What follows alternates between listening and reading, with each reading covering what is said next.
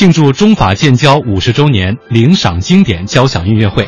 这场音乐会的乐队演奏是中国国家交响乐团，指挥是国家的首席指挥，也是法国的著名指挥大师米歇尔·普拉松先生。乐队的首席刘云志、小提琴家吕思清、钢琴家吴牧野也在这场演出当中有精彩的演绎和表现。那么接下来呢，请大家做好准备，我们的节目马上开始。这场演出呢，是为了庆祝中法建交五十周年，同时呢，也是二零一三到二零一四中国国家交响乐团的音乐季的演出内容。那么这场演出担任指挥的是中国国家交响乐团的首席指挥，法国知名的主挥大师米歇尔·普拉松先生。其实说到普拉松先生呢，熟悉交响乐的朋友恐怕都知道，他曾经与法国的图卢兹歌剧院的交响乐团有着近三十年的辉煌合作，而且呢，世界上很多著名的交响乐团和歌剧院都曾经邀请他与他们进行合作。他可以说在世界上也是录制了很多很多法国音乐的。唱片也是令很多世界听众如痴如醉。那么，在中法建交五十周年这样一个交响音乐会上，第一首作品是什么呢？这恐怕是很多人要猜测的，也是很多人想知道的。往往我们会认为，会不会是一首中国的交响乐作品，或者说是一部法国的交响乐作品呢？但是，大师米歇尔·普拉松先生却出人意料的选择了一首。中国非常独特的管弦乐曲，也是独具民族特色的一首管弦乐曲。那么，到底是什么呢？我们一起来听一下吧。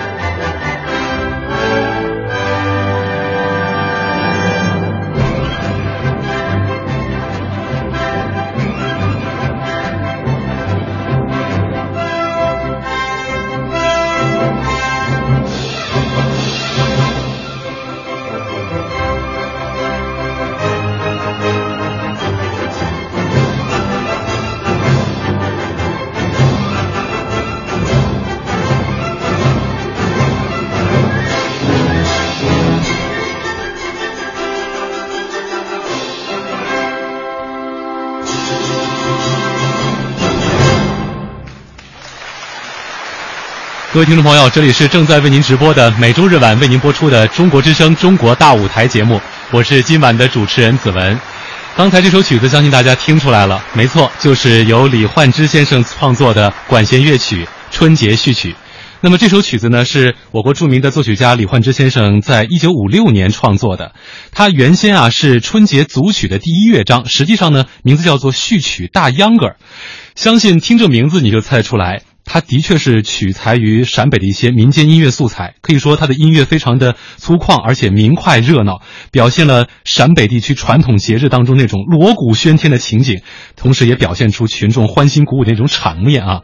呃，细心的朋友恐怕注意到了，这个曲子是分三段式，在中间有一段非常优美舒缓的那一段呢，它是由双簧管演奏出的陕北秧歌散头领唱的一个曲调，叫做《二月里来打过春》啊。熟悉这个陕北秧歌的朋友们，相信一定能从中听出很多很多家乡的味道。我们的节目呢，同时也在央广网上进行同步的直播，也欢迎大家能够在线收听。也希望大家可以登录中国之声的新浪和腾讯的实名微博来参与我们今天节目的互动。你也可以添加中国之声为您的微信好友，在节目直播过程当中和主持人我进行直播的语音互动或者是文字的互动。那么，谈到这样一场这个音乐会啊，可以说是在中法建交五十周年这样一个时间点上，那么指挥这样一场中法的经典作品的音乐会，作为指挥家普拉松，他本人是怎样看待的呢？我们来听听普大师他自己怎么说吧。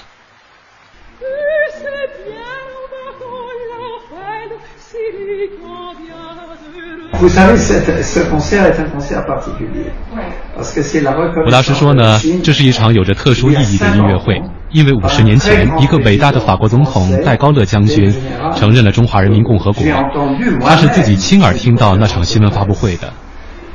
他说呀，那场发布会就好像是一个炸弹一样，让很多人都很吃惊，但他认为这是一个英明的决定，而且很有政治远见。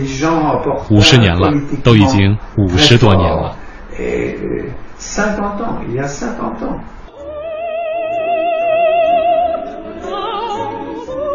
那么今天呢，我们节目啊，既然说是有互动环节哈，在这时间点呢，就抛出第一个互动话题，大家可以来一起啊，谁来找个答案，或者说看谁先把答案发上来啊，就是中法建交，它是在哪一年的几月几号啊？时任的法国总统究竟是谁？如果刚才听节目的话，刚才听到普拉松先生那段采访录音的话，相信您已经知道答案了。期待大家能够参与我们节目的互动。接下来呢，我们继续来听节目。其实说到直棒中国国家交响乐团啊。呃，指挥普拉松先生说呢，他其实呃非常高兴能够参与这样的一项工作，而且他也表示说呢，在他的这个工作经历当中，很多的法国听众也非常愿意听到中国乐团所发出的声音。我们来一起来听一听他自己是怎么说的。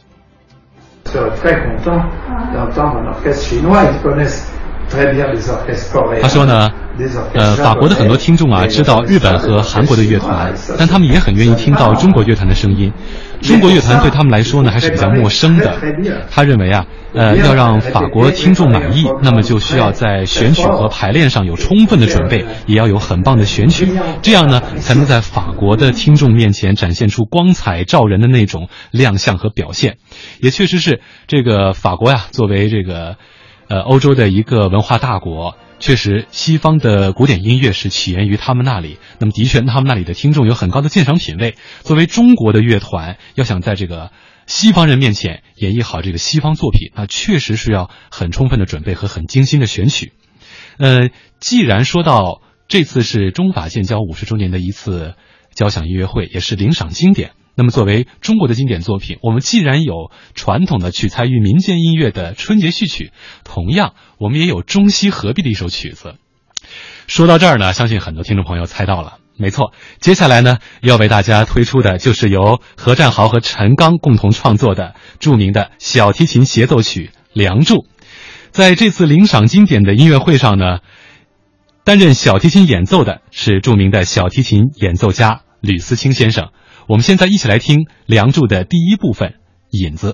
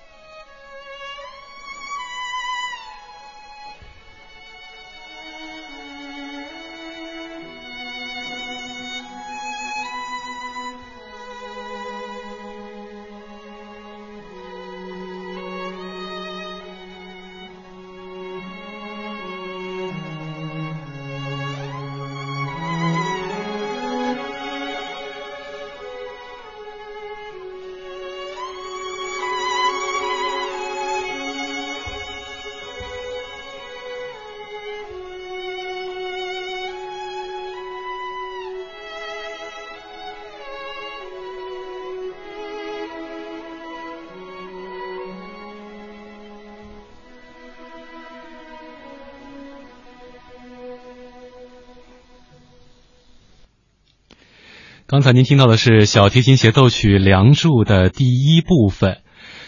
呃，在这个传统上啊，根据如果根据音乐来分章的话，它这个单乐章的小提琴协奏曲啊，这第一部分称为引子。呃，但是呢，《梁祝》这部小提琴协奏曲呢非常有意思，它不仅是单乐章，而且还是个有标题的小提琴协奏曲。这第一部分啊，名称叫做《草桥结拜》。熟悉我们这个民间故事《梁山伯与祝英台》的香山，相信大家肯定都知道哈。呃，刚才这一段啊，表现的不仅仅是草桥结拜，中间还有同窗三载，还有十八相送这样一些内容。那么，小提琴协奏曲《梁祝》这部作品呢，是何占豪和陈刚在一九五九年合作的。他们是以民间传说为题材，同时呢，将中国的戏曲音乐、越剧和西方音乐的题材以及作曲的技巧相结合来创作的这么一部作品。这部作品啊，它是把越剧的唱腔作为素材融入到这个小提琴演奏当中去。刚才听这个引子的时候，相信大家能够有一些感觉哈，仿佛这个小提琴代表的就是祝英台，大提琴代表的好像就是梁山伯，两人一种交相呼应的感觉。中间在这个十八相送之前，有一段低沉的管乐啊，那段管乐有点像是代表这个呃来自于父母那一方的声音，就是传统观念当中就称之为这是个呃封建礼教的力量哈。但是在音乐的后上部分呢，这些管乐还有更加丰富的表现。那么这部作品啊，它最精彩的就是在它中部展开部分，它会用到到了这个中呃中国京剧的这个导板和越剧的箫板当中的一些技巧。以及小提琴的紧拉慢唱这样一个华彩的乐段，一起把乐队推向了高潮。嗯，作为小提琴演奏者呢，吕思清说呀，他其实学习这部作品的时候，当时得到了陈刚和何占豪两位老师的亲自的指点，而他自己在演绎这部作品的时候呢，他也一直在力求突破传统的一个观念，因为传统上老师认为说小提琴代表的就是祝英台，但是他觉得。他演绎起《梁祝》起来，是更想用一种符合交响乐的表现方式来讲述这样一个中国版的《罗密欧与朱丽叶》的故事。我们一起来听听吕思清的说法。我特别有幸，因为我是从十八岁的时候开始学习《梁祝》，在一九九三年的时候，曾经陈刚、何占豪老师啊，都一起听我演奏过这个曲子，然后亲自。教授过我这个曲子，我觉得这个对我来说是非常难得的经验啊！特别是像何占豪老师当时在创作的时候是主要负责小提琴部分嘛，因为他原来在这个这个拉小提琴，所以他对小提琴西洋乐器上如何来表现中国的这种元素啊，包括呃这种曲调，包括一些呃中国乐器的这个技巧的这种运用，就升华到这个小提琴上运用，比如说这个。啊，柔弦也好，或者是滑音也好，或者是个轻重缓急的一些，呃，声音的这个处理，乐句的处理，啊，我记得特别清楚。当时在教我一段那个啊散板的时候，啊，就是紧拉慢唱，对吧？就中国戏曲特有的一种，呃，一种音乐的表现的手法。那在运用在《梁祝》这个曲子上呢，就是拉出来这个类似于这种挣扎的这种。是华彩的这种片段。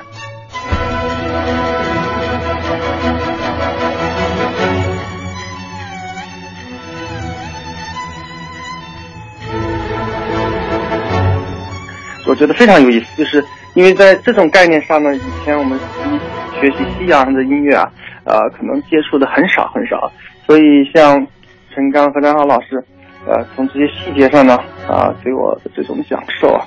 呃，我觉得对我演奏《梁祝》，以至于后来《梁祝》这个协奏曲，呃，不断的对它加深这种感受，不断的就是赋予它新的一种啊音乐的语言、呃生命力，还有一种灵感的这种显示，我觉得都是呃起到了很好的这种啊作用了。我后来越来越觉得，我应该更加的用一种交响乐形式的这种表达方式。来演奏这首协奏曲，要冲破这个小提琴在这个协奏曲啊，只是这个女性的角色的这么一个大家传统的一种想法。所以后来我跟很多朋友交流，包括很多观众交流，他们觉得就是我的这个《梁祝》听起来觉得跟以前很多演奏家似乎有一些不同的东西。我就是在很多的细节的处理上加大了这种戏剧化的这种处理，戏剧性的这种处理。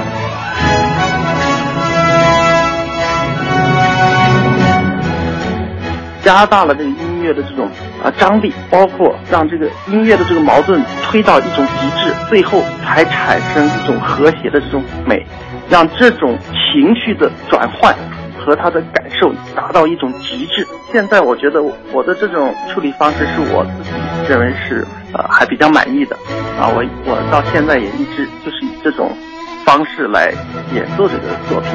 当然，跟我合作的乐团和指挥也非常喜欢，因为这样的话，在我这个独奏小提琴的这种带动下吧，大家就在音乐当中，在这个情感宣泄当中、表达当中融为一体，而我们一起去完成了这样一个交响史诗性的一个小提琴的爱情的悲剧。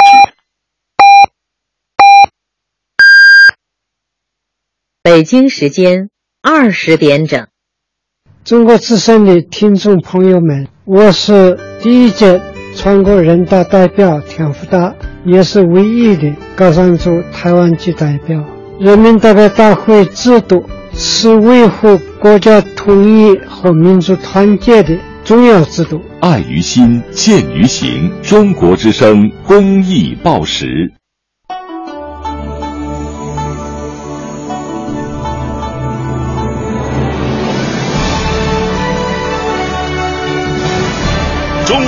民广播电台《中国之声》，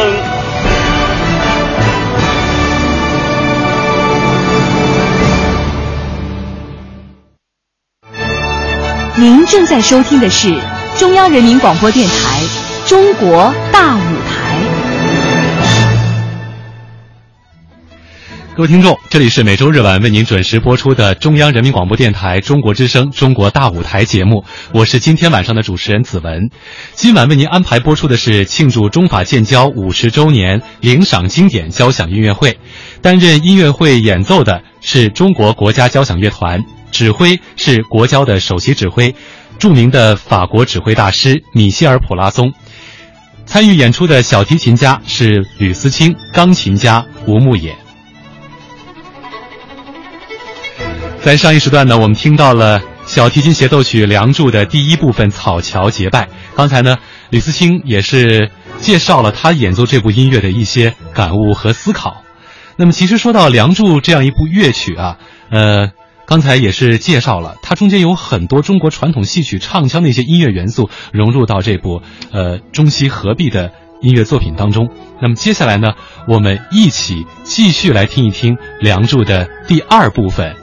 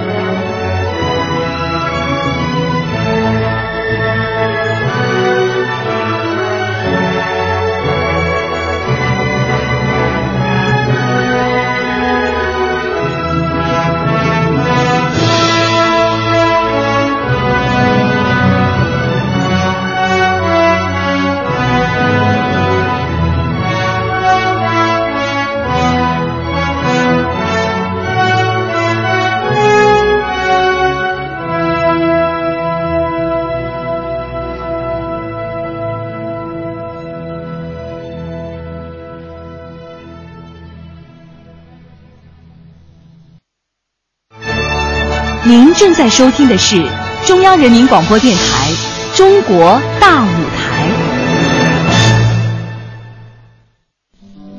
听众朋友们，大家好，我是小提琴演奏家吕思清，欢迎收听《中国大舞台》。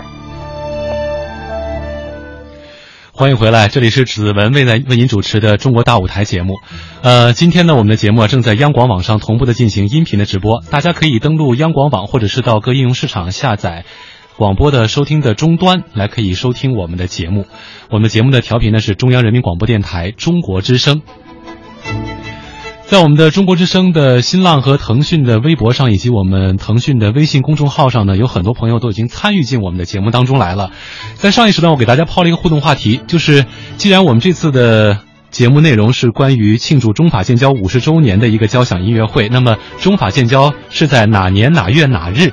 当时的时任法国总统是谁？我们看到这个微博上很多朋友都发来了正确的答案。没错，正确答案呢，就是在一九六四年的一月二十七号，中法两国政府发布了联合公报，宣布两国正式建立外交关系。当时的法国时任总统呢是戴高乐将军。呃，当然了，还有很多朋友啊，还补充了很多的一些细节，比如这位叫音乐如茶，他说呢，在一九六三年的十月份的时候，戴高乐将军就授权法国前总理富尔携带他的亲笔信来到中国，代表他同中国领导人商谈两国关系的问题，而就在。几个月之后，一九六四年的一月二十七号，中法两国政府发表了联合公报，决定建立外交关系。啊，看来啊，今天这期节目不仅是欣赏了音乐，同时还普及了一些关于历史的知识。那么刚才给大家奉献的两段呢，是呃著名的作曲家何占豪和陈刚共同合作的小提琴协奏曲《梁祝》的前两部分的片段，一段是草桥结拜，另外一段是英台抗婚啊。呃，英台抗婚呢，它其实这当中啊展现的还有就是楼台相会和英台哭坟的一些内容，也是在听我们节目过程当中呢，很多听众朋友都发来了他们的感想，比如这位朋友，他叫礁石浪花，他说呢，交响乐内涵非常丰富，具有戏剧性、史诗性、悲剧性和英雄性的特点。音乐有较严谨的结构，还有丰富的表现手段，特别是运用交响乐这种独特演奏的方式来表现中国的传统乐曲呢，可以说这种东西方的演奏交织，体现了传统乐的一种魅力，引人入胜。他说啊，这也是《梁祝》的魅力所在。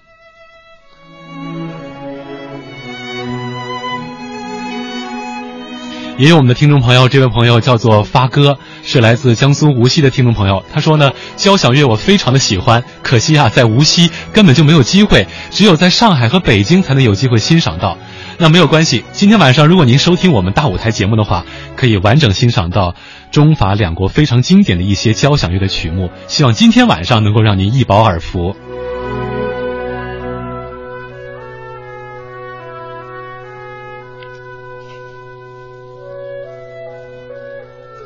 那么刚才呢，有很多朋友也是谈到了《梁祝》这首乐曲一些动人之处和感人之处。那么到底对于乐手来说，他们是如何通过他们的技巧和等等的一些手法，来让这首乐曲更多的感动在场的听众呢？我们来听一听吕思清的说法。那其实观众有的时候不知道，我们其实在底下练习的时候会去会去说，呃，做了这么多思考，呃。观众最后所得到的其实就是一种效果，他觉得这个演奏家哇，这个曲子的这个地方，他能哎呀，让他很感动，对吧？或者真的跟他的心灵产生了这个交融啊。但是很多很多观众他可能不太清楚，我们运用了一种什么样的技术，或者我们经过了一种什么样思考，用一种什么样的表现方式，去营造出了这种氛围，去传递的这种情感。啊，这个其实是我们做的最多的东西，就是我们为了最终的这个效果，其实我们在背后是要运用很多不同的技术，包括有些是纯技术，有些是一些就是说思想上啊、心理的一些呃思考，以期能够把音乐达到一个最高啊、最能打动人啊、最能体现出这个美的这么一个啊状态。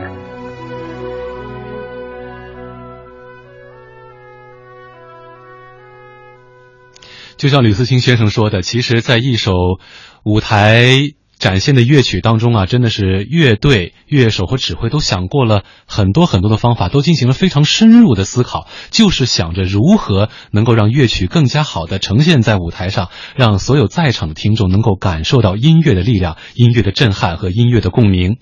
那么这次领赏经典庆祝中法建交五十周年的交响音乐会啊，它的。指挥是著名的法国指挥大师普拉松先生。作为小提琴家呢，吕思清啊也是第一次和普拉松合作演演奏这曲小提琴协奏曲《梁山伯与祝英台》。那么这首次合作，吕思清先生能为这次合作打几分呢？我们来听听他的说法。我觉得给普拉松先生再打，起码得打九十九分。我觉得他还是非常非常能够理解我。最关键，我觉得不是说。他到底多理解这个作品？因为对他来说，真正想理解像《梁祝》这样的作品，就说，呃，他不熟悉的作品，他需要，呃，一点点时间的啊，或者说他需要，可能有有有几次的反复的演奏，呃，但是我觉得他最重要是他能够通过我去理解这个作品，我觉得这个是是非常好的，就是跟着我的这个音乐呢。能跟我一块呼吸，我觉得这个就非常非常好，所以我不不必要担心说我要特别要提示他说，哇，这个地方我我我我我可能这个节奏要加快了，或者这个地方我的情绪要呃有变化了，他能够运用他这个，就是一个是当然是他丰富的经验啊，另外就是他的一种才华，他能够预见到我在很多地方的一种音乐的一种啊处理和想法。这个音乐的处理上，呃，确实是可以有很多的这个呃不同啊，所以我觉得从我跟普拉松先生合作这个角度上来说，我是非常非常满意。嗯，呃，这是刚才吕思清先生他对于这次小提琴演奏的一个呃评价和看法吧。在采访的时候，其实吕思清先生真的说到了很多很多令他激动的一些呃合作的细节。那么合作细节。听很多呀，都不如我们听音乐来的过瘾。呃，在我们节目直播过程当中呢，我也注意到很多的听众朋友也一直在问哈，说这个节目，我们这个大舞台节目哪个电视台有播呢？想要告诉我们这位听众朋友，乱七八糟 S D Z Z，我们的节目呢是在广播播出，中央人民广播电台中国之声每周日晚为您播出的中国大舞台节目。您可以登录央广网在线收听，同样呢，您也可以啊，在这个手机的广播应用终端，呃，点播中国之声。在线收听。那么接下来呢我们继续来听小提琴协奏曲梁祝的第三部分坟前化蝶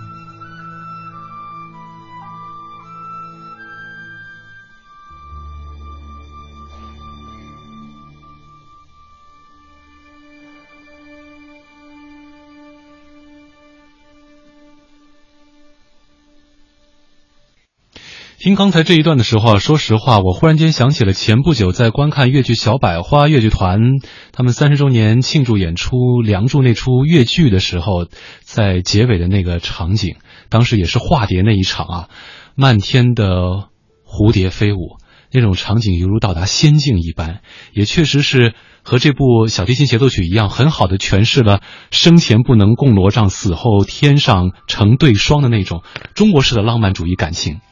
呃，在这部小提琴协奏曲当中呢，其实我们可以听到很多中国元素，也可以感受到很多西方音乐的一些特征和特点。它这样一个中西合璧的乐曲，也是呃在世界范围内引起了很大的轰动。那么对于呃法国指挥普拉松先生来说，他回到北京和国交的乐手们一起合作这部作品，他自己有怎样的感受呢？呃，在。接下来呢，我们来听一听他的一些说法。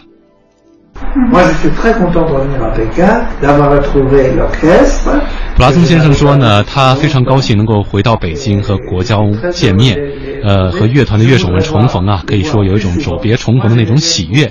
他也非常喜欢和国交乐手们一起工作，唯一的遗憾就是不能够经常见到他们。那普拉松也说呢，他现在啊，呃，也是一年或者两年才能来一次中国。很难得在一起，所以说这一次的这个领赏经典的一个交响音乐会，也是一次很好的合作。他也始终认为啊，中国应该有一个很棒的乐团，尤其应该有一个高水平的交响乐团。嗯，的确，就像大师所说的，中国的这个交响音乐的水平，它正在不断的提高，而且呢，呃，西方音乐。虽然说它在世界范围内影响很大，有很强的话语权，但是中国的乐团他们的表现也是越来越好。那么在我们直播过程当中呢，我们的这个互动啊也正在继续。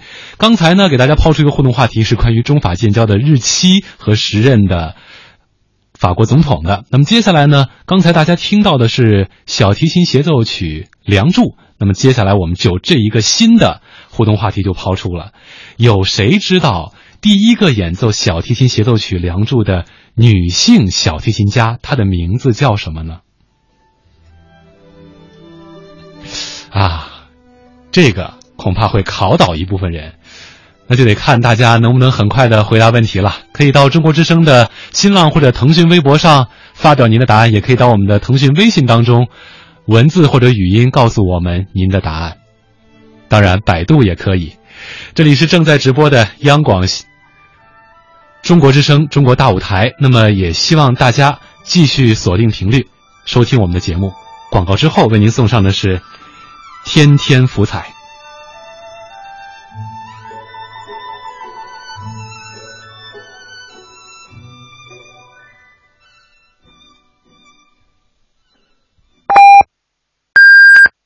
北京时间二十点三十分，《天天福彩》。听众朋友，晚上好，欢迎收听中国之声天天福彩。一张福利彩票凝聚一份爱心，也许还有一份惊喜。我们马上来连线北京的福利彩票开奖大厅，现场主持人即将开出今天中国福利彩票三 D 的中奖号码，有请现场主持人。彩民朋友、听众朋友，晚上好，今天是二零一四年九月二十一日，您正在收听的是中国福利彩票三 D 游戏二零一四年第二百五十六期的现场开奖节目，我是梁爽。今天是周日，让我们一起回顾这一周三 D 游戏的出九号码。上周日第二百四十九期的中奖号码为二八幺，周一第二百五十期的中奖号码为幺八零，周二第二百五十一期的中奖号码为四二四，周三第二百五十二期的中奖号码为九零二，周四第二百五十三期的中奖号码为二九八，周五第二百五十四期的中奖号码为零三幺。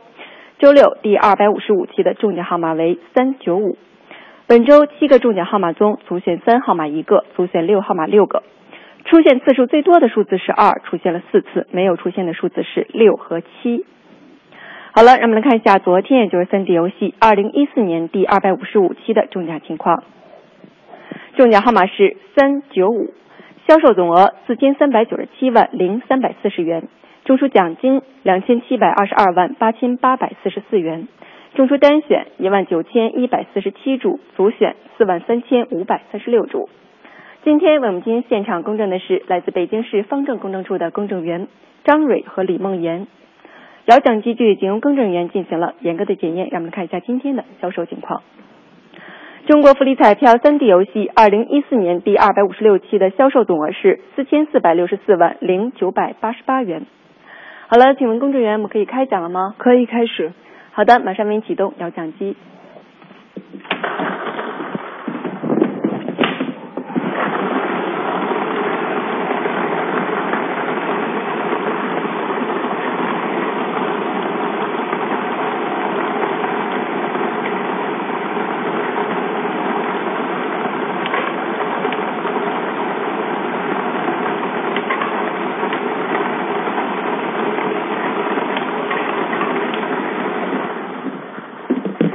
今天的出奖号码是七六七七六七，有请公证员致公证词。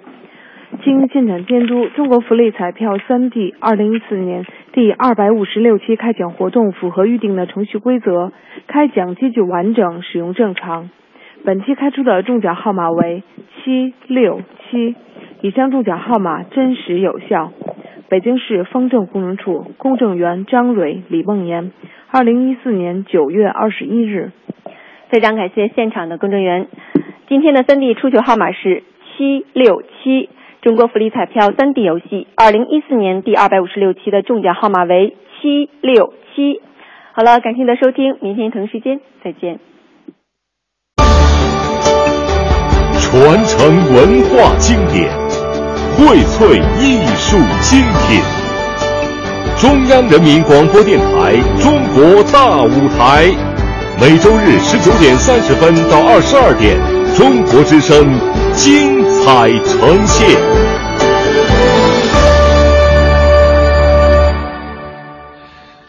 欢迎收听每周日晚十九点三十分到二十二点为您播出的《中国之声·中国大舞台》节目，我是主持人子文。今晚为您特别呈现的是庆祝中法建交五十周年领赏经典交响音乐会。担任音乐会演奏的是中国国家交响乐团乐队指挥，国交首席指挥法国著名的指挥大师米歇尔·普拉松，小提琴演奏吕思清，钢琴演奏吴牧野。用音乐激情碰撞，为中法建交五十周年献礼。这是一个有着特殊意义的音乐会，五十年了，都五十年了。中国国家交响乐团首席指挥、法国指挥大师米歇尔·普拉松携手小提琴家吕思清、钢琴家吴牧野，联袂演绎中法音乐经典。法国指挥如何表达中国韵味？中国乐手怎样演绎法国风情？九月二十一日周日晚十九点三十分到二十二点，中国之声《中国大舞台》带您走进音乐会现场，领赏经典，敬请收听。灵爽经典，我们继续来听音乐。接下来您将听到的是由中国国家交响乐团的团长、著名的作曲家关霞创作的第一钢琴协奏曲《奠基者》的第一乐章，钢琴演奏吴牧野。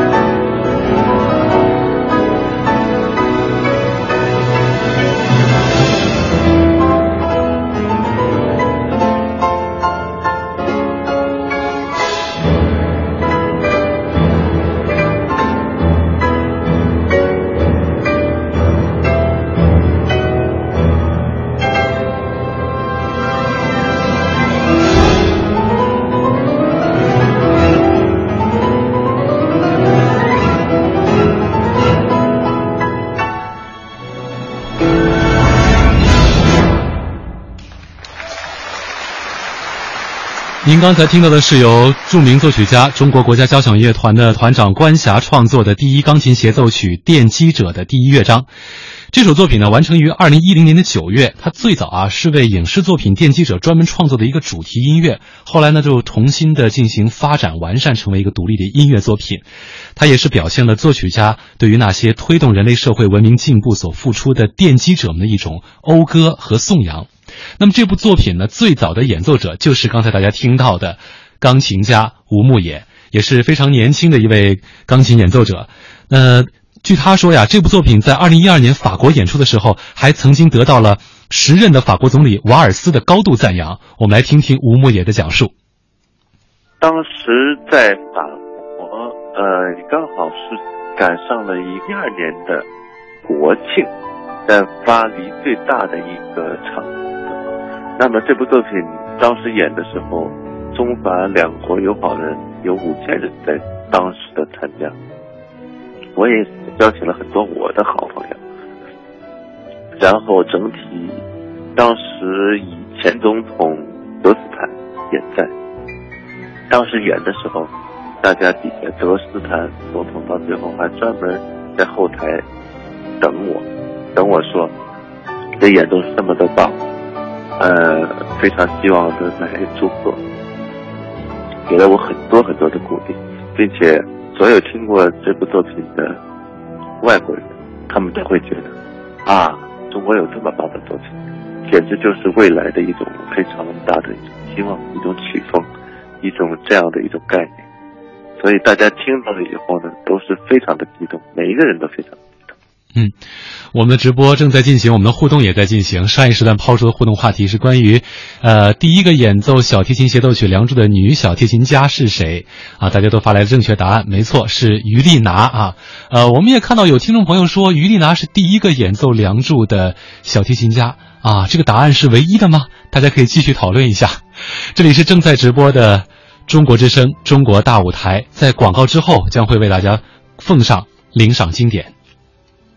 为了用卡安全，请您谨慎保管刷卡凭证及签购单。公安部经济犯罪侦查局，中国农业银行。老妈要吃黑龙江大米，老爸要喝云南普洱茶，老婆要吃宁夏枸杞，还必须正宗，我容易吗？我容易呀！中国石化加油站一节便利店，加油购物一站搞定，省力又放心。九牧厨卫国庆厂价直销，超值好礼，后会有期。九牧厨卫。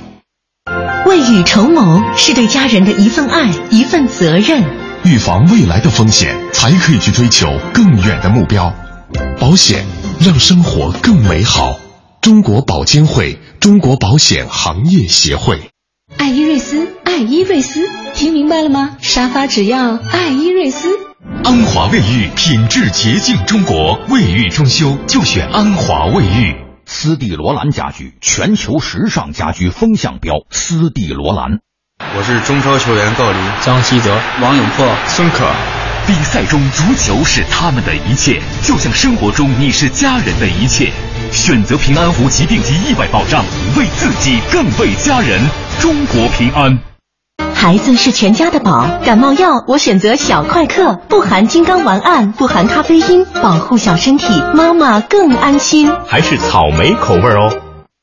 中国奶粉新时代，君乐宝牧场奶粉通过欧盟认证，全球标准，欧盟认证。上网搜索君乐宝奶粉，或拨打四零零六零零六六幺幺，见证国际品质。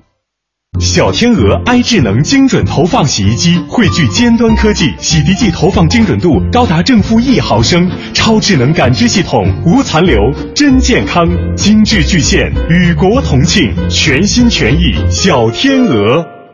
妈妈，为什么用果酸啊？果酸里有爱呀，蛇油滋润，果酸嫩肤。什么是爱呀？爱就是守护你一生。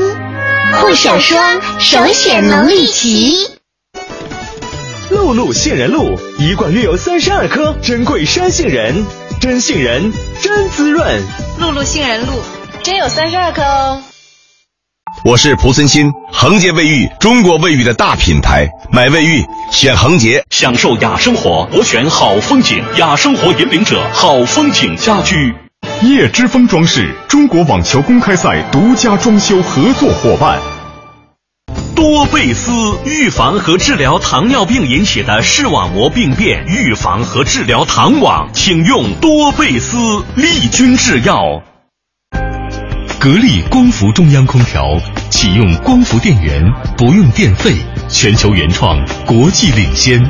格力掌握核心科技，让天空更蓝，大地更绿。非同沙发，舒适超乎想象，舒适超乎想象。非同沙发，我是赵薇。厨房电器我选万和，热水器我更选万和。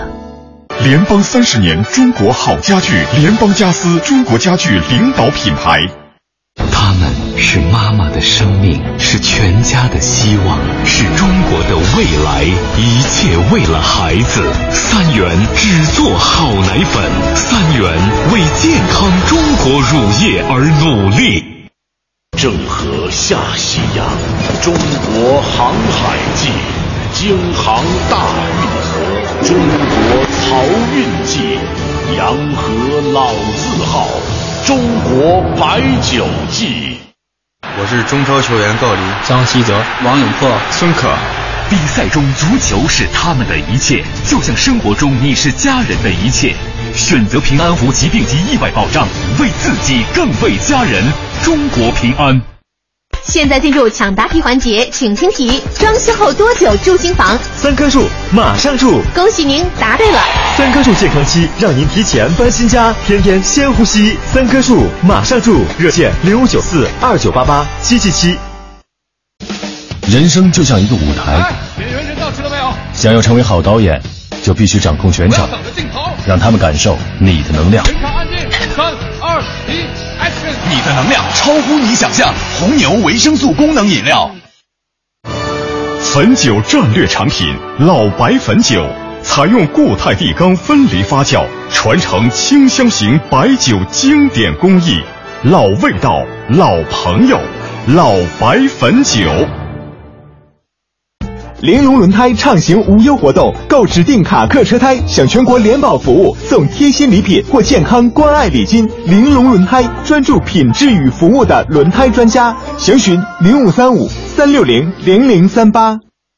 徐工集团领跑中国工程机械行业，托起中国制造新高度。徐工，徐工，祝您成功！我是董明珠，科技改变生活。金鸿新一代美食冰箱，Fresh 水离子抗菌，清新美食，美食顺冷冻，新鲜更营养，不需解冻，即用即切。金鸿美食家的冰箱。九牧厨卫国庆厂价直销，超值好礼，后会有期。九牧厨卫，你跟了我这么多年，不容易。我得意失意，你一直在我身边，我不想失去你。我的移动手机号码。别担心，无需换号就能轻松换四 G。你可以通过移动营业厅幺零零八六网站、幺零零八六热线办理换卡，或使用四 G 手机盒中的四 G 卡发短信办理，更有卖场等多种社会渠道提供快速换卡，随时随地快换四 G。和四 G 新互联，中国移动。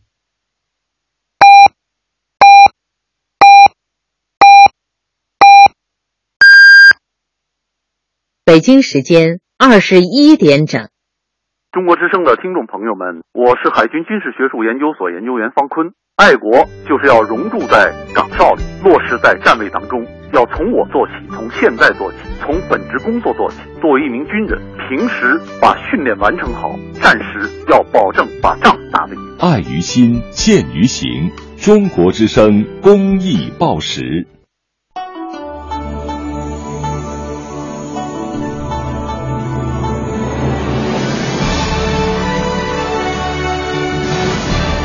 央人民广播电台中国之声。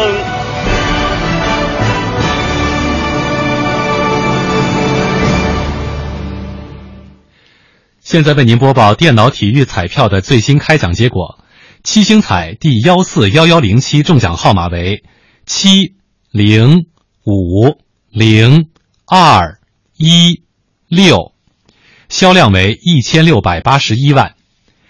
排列三第幺四二五六七中奖号码为七七一，销量为一千五百六十四万。排列五第幺四二五六七中奖号码为七七一四零，销量为九百零四万。您正在收听的是中央人民广播电台《中国大舞台》。用音乐激情碰撞，为中法建交五十周年献礼。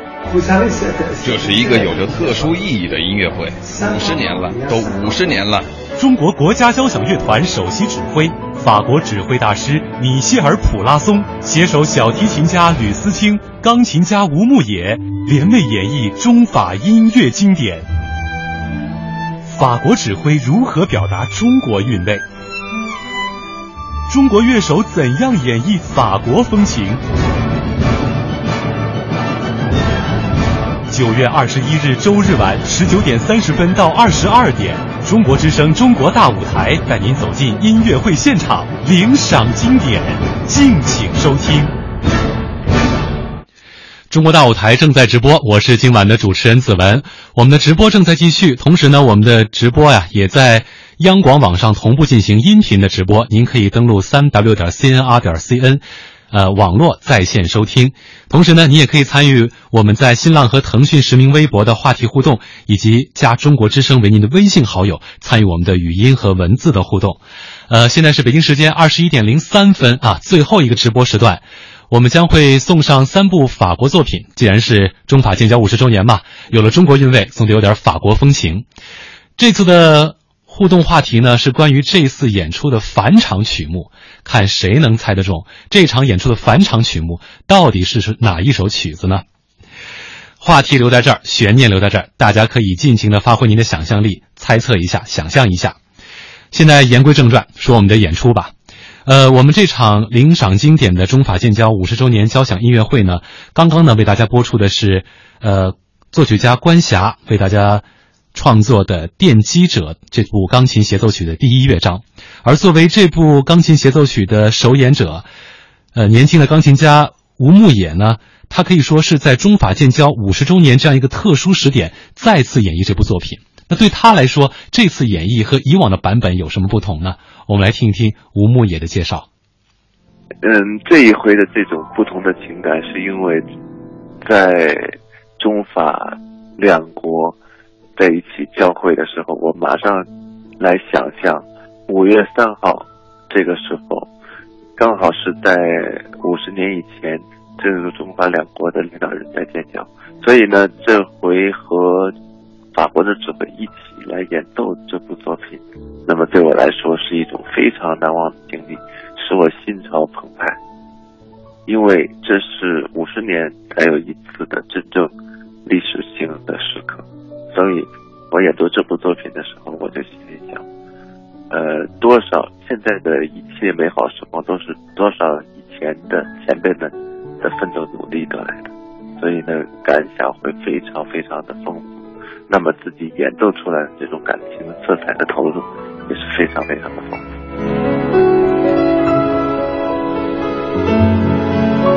我觉得我生活在现在这种状态，我能够赶上这个点，是我非常大的福气，也是一切的缘分。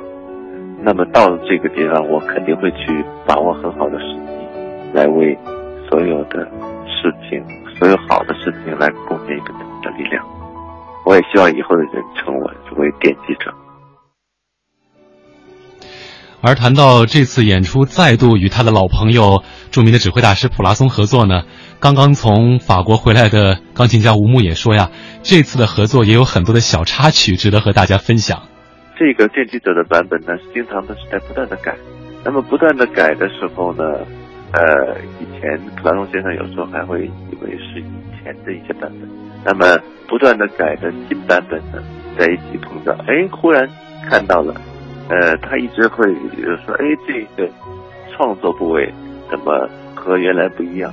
那么我和关小团长就跟他一起对接这些小的问题，然后一之后了以后，大师就马上就非常迅速的作为了做了一些调整，然后效果就比以前更好，就是一些这样的小的插曲。那么有一些在国外的一些小插曲，我们在国外也，所以在国外的这种感觉，他说这一部作品是那么的庞大，那么的技巧，那么的复杂，他就说啊，把它背下来是很难的事情。那么我们共同在这部作品上付出了很多的努力，那么现在就把它完好的成果表给大家。嗯，指挥大师普拉松说呢，音乐啊是一个有着神奇疗效的奇妙良药。他对我们的记者说呢，音乐的功效有很多，他相信啊，音乐是一种治疗方法，可以驱走那些不好的东西，还能带来幸福，而这种幸福能带来内心的和平和安宁，还有爱。他认为这才是最重要的。他说啊，音乐是世界上最奇妙的良药，它就和体育运动一样，是一种需要被分享的情感。当重大比赛的时候呢，人们都很激动，那同时音乐也是如此，它可以在同一时刻感动所有人。所以普拉松觉得音乐就是一个奇迹。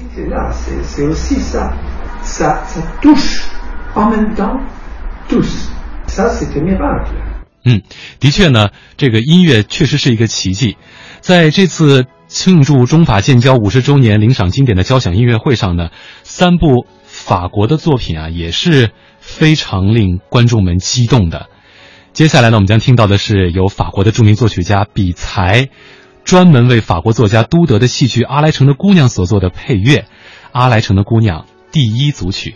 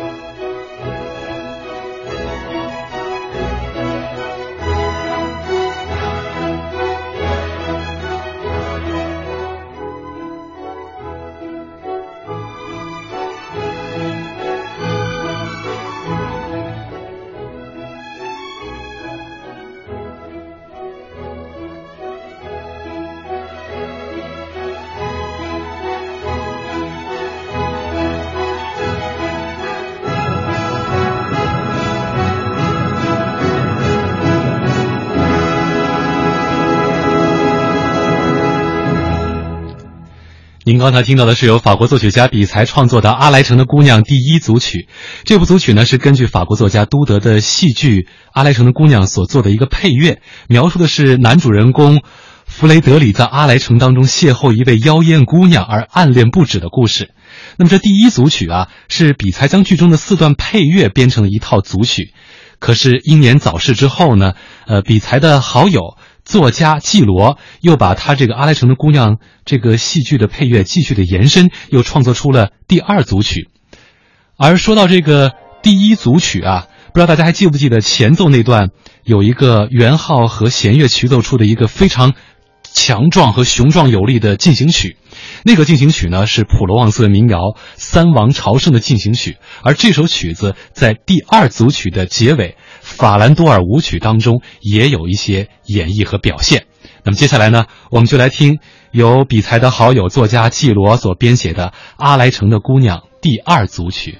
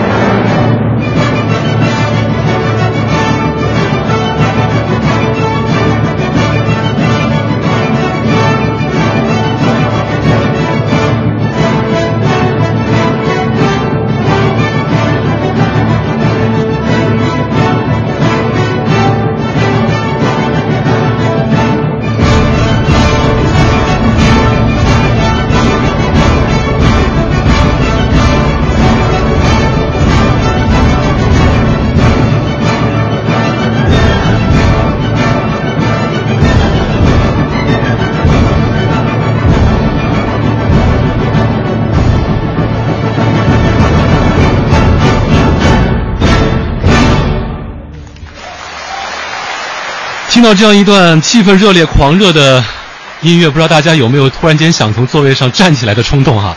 这里是正在为您直播的每周日晚为您播出的《中国之声·中国大舞台》节目，我是主持人子文。今晚为您特别呈现的是庆祝中法建交五十周年领赏经典交响音乐会，担任演出的是中国国家交响乐团，指挥是交国交的首席指挥，著名的法国指挥大师米歇尔·普拉松，小提琴是吕思清，钢琴是吴牧野。那么刚才呢，给大家留了一个。这一时段也是我们这期节目最后一个互动话题，就是在这场中法音乐会上最后一首返场曲目是什么呢？有听众说是吕思清的小提琴协奏曲《梁祝》，也有说是于丽娜演奏的《梁祝》版本，还有人说不会是春节序曲吧？都不对，给个提示，是一首法国作品，大家可以猜一猜。亲爱的听众朋友们，大家好，我是钢琴家吴牧野，欢迎收听《中国大舞台》。欢迎继续收听《中国大舞台》。在这次领赏经典交响音乐会上呢，呃，普拉松大师啊，还为大家带来了拉威尔所创作的《达芙妮斯与克洛伊》的第二组曲。那么这部作品呢是。作曲家专门根据希腊神话所改编的一部舞曲音乐的中间的一部分。这部舞曲讲述的是牧羊人达芙妮斯和牧羊女克洛伊不畏艰难，在牧神的帮助之下战胜海盗的终于圆满的这么一个故事。接下来呢，我们一起来听《达芙妮斯与克洛伊》第二组曲。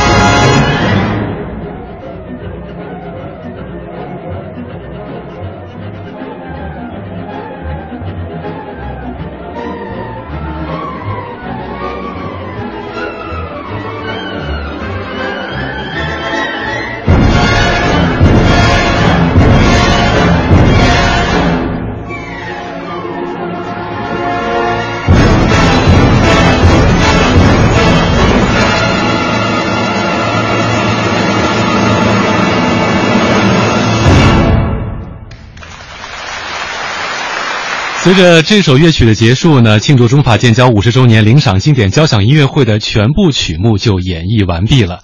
刚才留了一个互动话题，就是这场音乐会的返场曲目到底是什么呢？给大家一点提示，是一部法国作曲家的经典作品。那么接下来揭晓答案。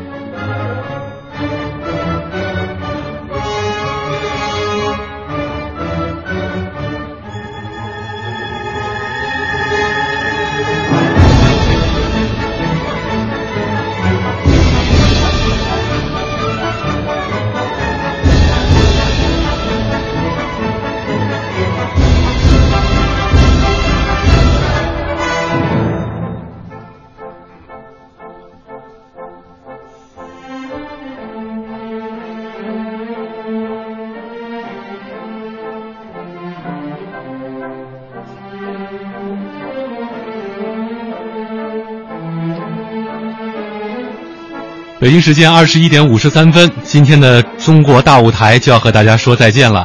相信大家猜出来了，没错，返场曲目就是由法国著名作曲家比才创作的《卡门序曲》。在这里呢，要再次感谢中国国家交响乐团和中国国际广播电台对本期节目的大力支持。主持人子文代表我们的导播刘宏伟，感谢各位听众朋友的收听和参与。